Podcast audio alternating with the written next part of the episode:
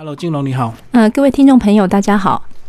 那我们今天来介绍这个，我必须单独赴约。那一开始先帮我们把这位呃作家稍微介绍一下。这本书好像就是他个人整个呃从出生一直到呃采访这几年的一个呃传记哦。这本书呃，我们可以看作为哦这个。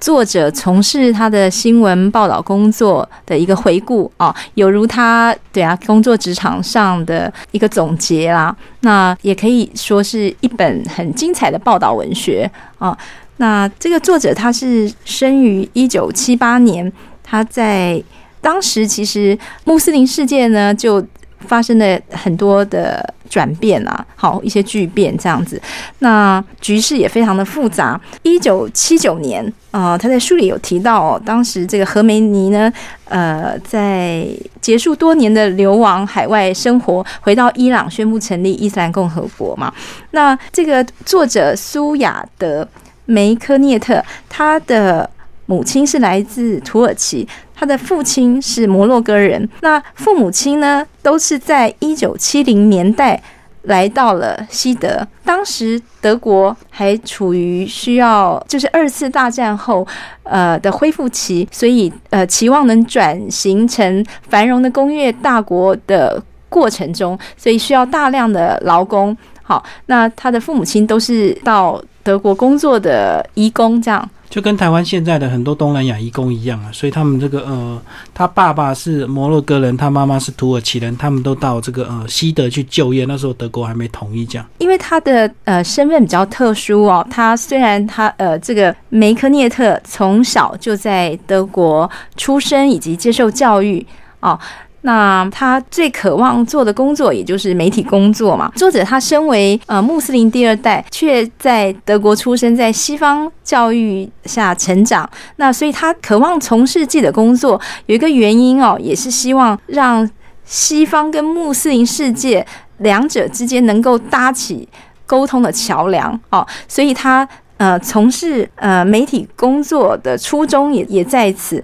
那我们可以在这本书里面看到他的记者工作充满了风险。好，因为他想要去采访圣战士，但是基本上圣战士对西方记者根本就没有好感。嗯，所以这个作者如何运用他的嗯身份，比如说啊，他是穆斯林第二代的这个身份呢？然后以及他知道说，其实现在是他们也希望能够。被西方世界所理解，对，他就利用这样的一个机会，呃，紧抓各种能够亲自采访的契机。那我们可以从书名《我必须独自赴约》就可以看出，说其实这个工作充满了挑战。我们可以从从第一篇好就可以看到他如何在这样的新闻报道工作里必须。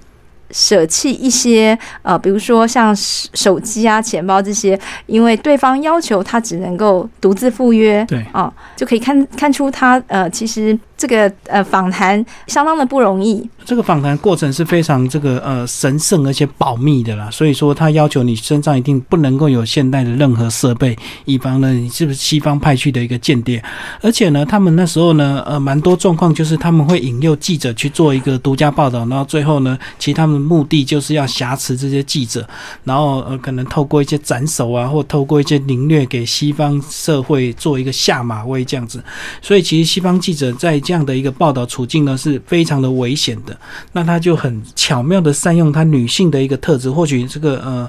大家对女生的这个呃戒心会比较低，而且他们又是穆斯林，呃，等于是他们有一定的这个呃同源这样子，深入了去很多这个呃战争的一个现场去做的非常特别。的一个这个独家报道这样子，所以这篇呢主要也是介绍他整个这个呃穿梭在很多战役中、很多国家中的一个这个呃报道。那其实整个书呢写的非常的详细，等于是他个人呢呃也把这个这本书当做一个非常重要，等于是穆斯林跟西方世界沟通的一个桥梁。这个作者呢，他目前任职在。华盛顿邮报，好，那也曾经服务在纽约时报服务，所以他其实都在美国重要的新闻媒体工作。他来写这样的一本书呢，我相信他也是有一个企图心，希望西方跟穆斯林世界能够更多一点了解，就如同他常年在做的记者工作一样。那我觉得这样这一位作者，他善于运用他呃，比如说穆斯林第二代的身份，让他在语言上、文化上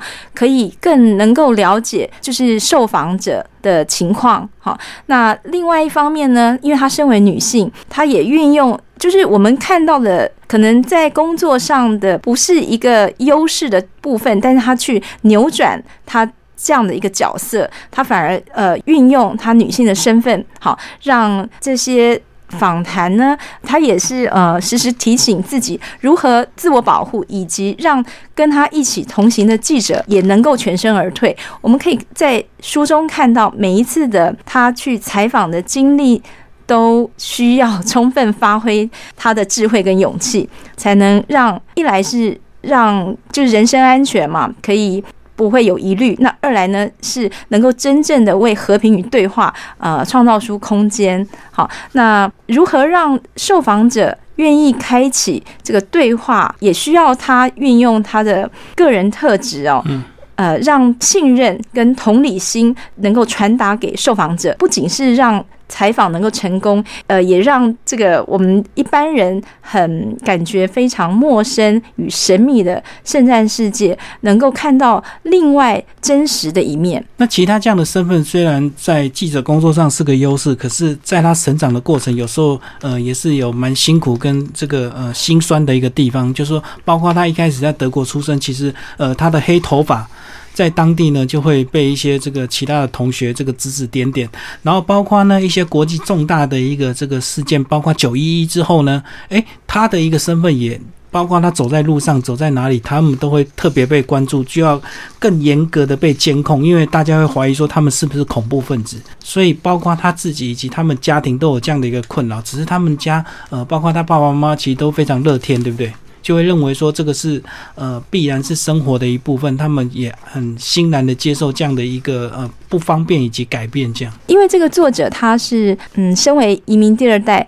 所以他从小呃在德国生活，他知道说移民第二代他以他会呃承受到的某一些眼光啊，或是就是不一样的眼光等等。那或许这也是他能够。去同理这个他的受访者哦，在他采访呃一些圣战士的时候啊，他可以去呃有更多的同理思考。这样，那在西方呃受教育的这样的经验，我们在第一篇有可也可以看出来哦。当他看到他的受访者好年轻一辈的穆斯林，因为美军入侵伊拉克的事件。充满愤愤不平的这种状态，而很多就是选择走上极端嘛，就是成为恐怖分子。那他心里面，作者心里面也是有所感慨，甚至在这样的对话过程中，也说出他自己的心声哦。他们有提到说，为什么你们要选择这一条道路？其实，如果在欧洲在职场闯出一片天，也是另外一种胜战啊。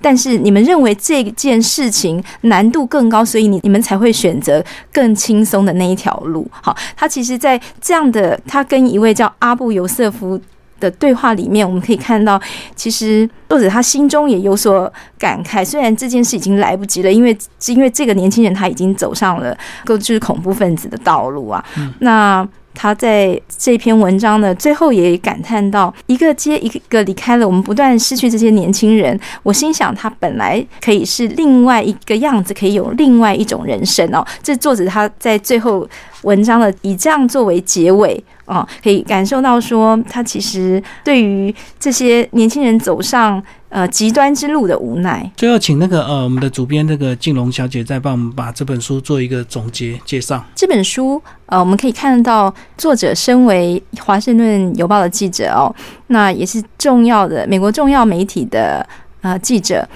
他如何用他特殊的身份达成很多非常不容易取得的采访机会。那他。在这本书里面，我们可以看到他独闯险地，哦，去说服几位向来都拒绝跟西方媒体沟通的头号通气人物，愿意破例接受他的采访。那他这种勇敢跟智慧，好在这书中非常真实且动人的呈现了出来。每一篇报道都仿佛一部电影一样，让人有时候会无法就是无法呼吸，为他捏一把冷汗。这样，那这本书其实也得到国际媒体上很高度的评价。那包括提到说，他用迷人的叙述。引人入胜的融合了历史回忆录以及报道文学的形式，叙述他呃，因为兼具了记者与穆斯林身份，然后在欧洲、中东以及北非各地执行任务时，他描述这些过程中的经历。那还有就是这本书也试图。让常年来彼此误解的文化族群能够解开心结。好，所以在《华盛顿邮报》更盛赞这本书，说这是一本非常重要的作品。没有其他人比梅克涅特更适合处理这样的议题，用勇敢、机智、聪明跟坚韧不懈来形容他。我们可以看到，说其实，在这些国际媒体的高度评价里面，最重要的是他运用了。深刻的观察以及有洞见的这样的声音，让二十一世纪西方世界能够更了解我们在这就是在这个国际上发生的事。好，今天非常谢谢台湾商务印书馆的这个呃主编邱静龙小姐为大家介绍。我必须单独赴约第一线圣战报道纪实，然后作者呢呃苏亚德梅科涅特。好，谢谢。